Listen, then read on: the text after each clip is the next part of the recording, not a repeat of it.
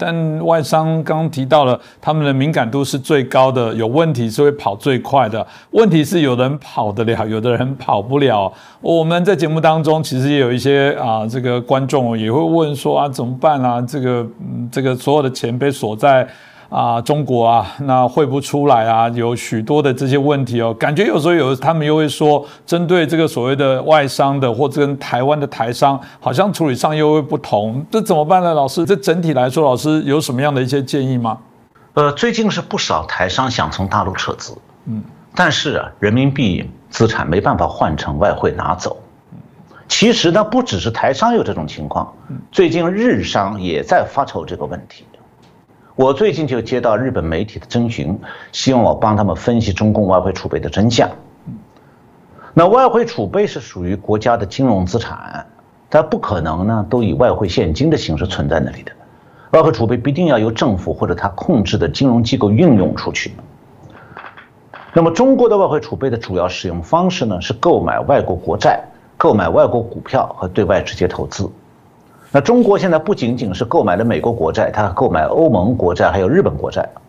但中国政府不公开它持有外国国债的具体数据，把它看作是国家机密。那国际商界呢，通常是通过对美国政府公布的外国持有美国国债的数字呢，来评估中国持有的美国国债。这个数据当中呢，主要是中国的外汇管理局购买的美国国债，那中国的商业银行也会买一些。那简单来讲。中国现在的外汇储备当中，这个中国持有的外国国债大概是一万多亿美金，一兆美金。那剩下的是一部分持有的外国股票和对外直接投资。那么中国的外汇来源当中呢，历年这个国际收支平衡表里面经常项目的顺差是占一部分，其余部分主要是来自外国在中国的投资。那么，按照中国国家外汇管理局公布这个这国际投资头寸表，今年六月底的数据，外国在华的直接投资余额现在已经达到三点三三点四兆，就是三万三千六百五十亿美金，那超过了中国外汇总储备的余额。这意味着什么？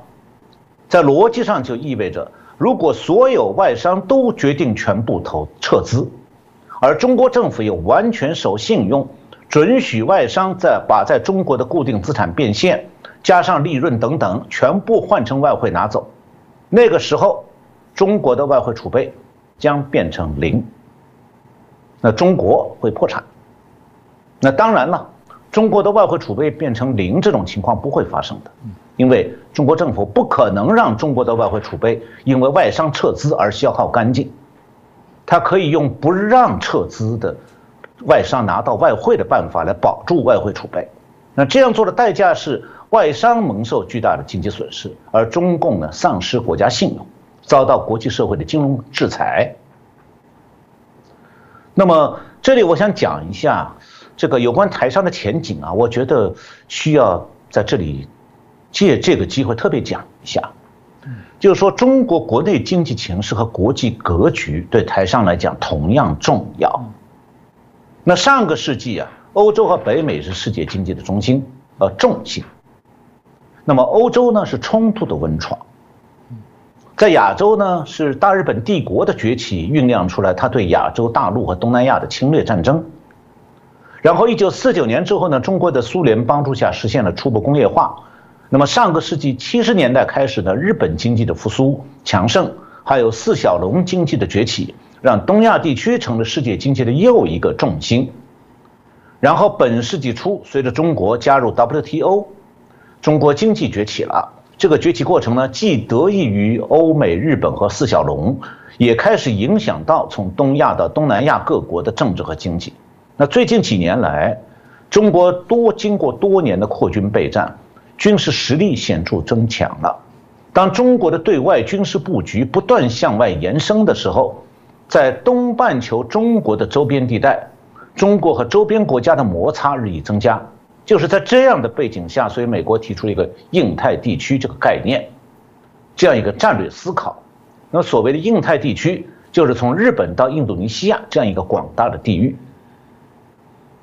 那么长期以来啊，各国的民众，包括商界，已经习惯用五大洲这个大陆地理概念来认识地球了。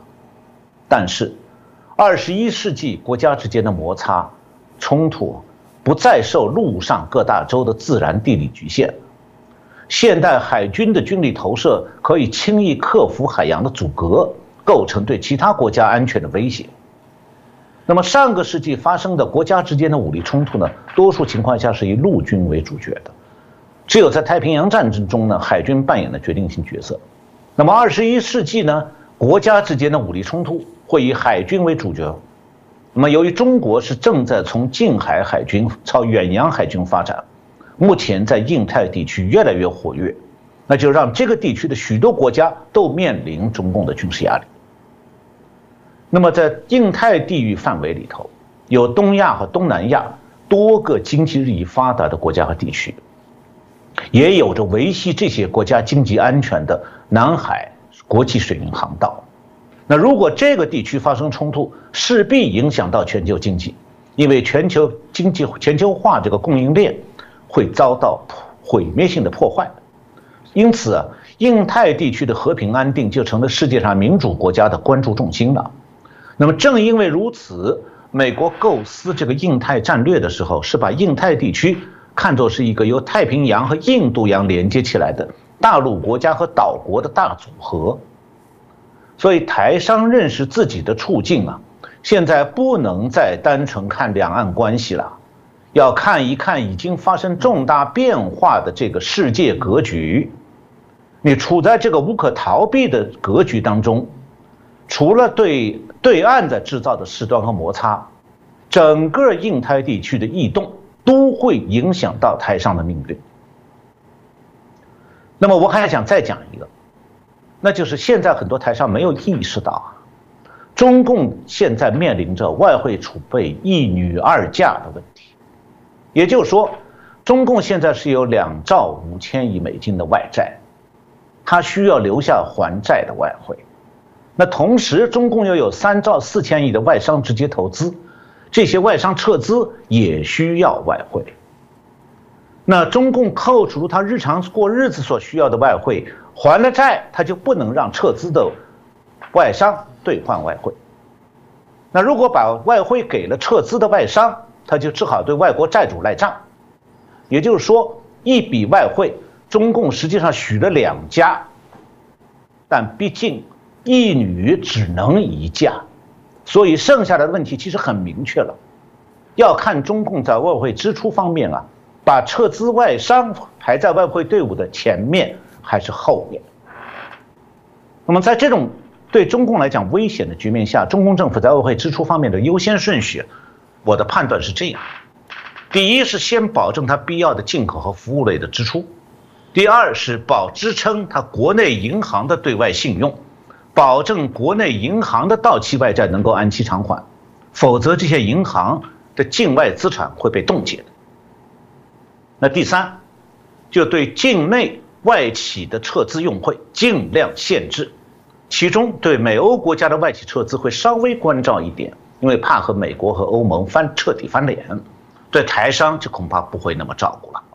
那么第四，对中国私营企业。基本上不提供偿还外债所需要的外汇，听任这些企业破产。所以呢，如果台商是做大陆加工业为主的，你还可以通过抬高这个台湾的出口的半成品还有零部件价格的办法，变相的收回一点投资。那如果是单纯做大陆销售的，那就很难办。你指望中共外汇宽松到台商有多少人民币都可以换到外汇拿走？实际上可能不会有那么一天了。台商进入大陆的时候是和平年代啊，中共笑脸相迎。那现在台商想离开大陆时候呢，已经变成中美冷战年代了，中共是冷脸不理了。这不是单纯的什么两岸关系好不好的问题，而是国际大格局变了。就像太平洋战争之前，很多日商在美国做生意赚的很多啊。可是日本军部发动太平洋战争以后，那些日常日商在美国银行账户的资产就被冻结了。所以商人在和平年代可以有长期规划，但这种规划没办法用到不和平的年代。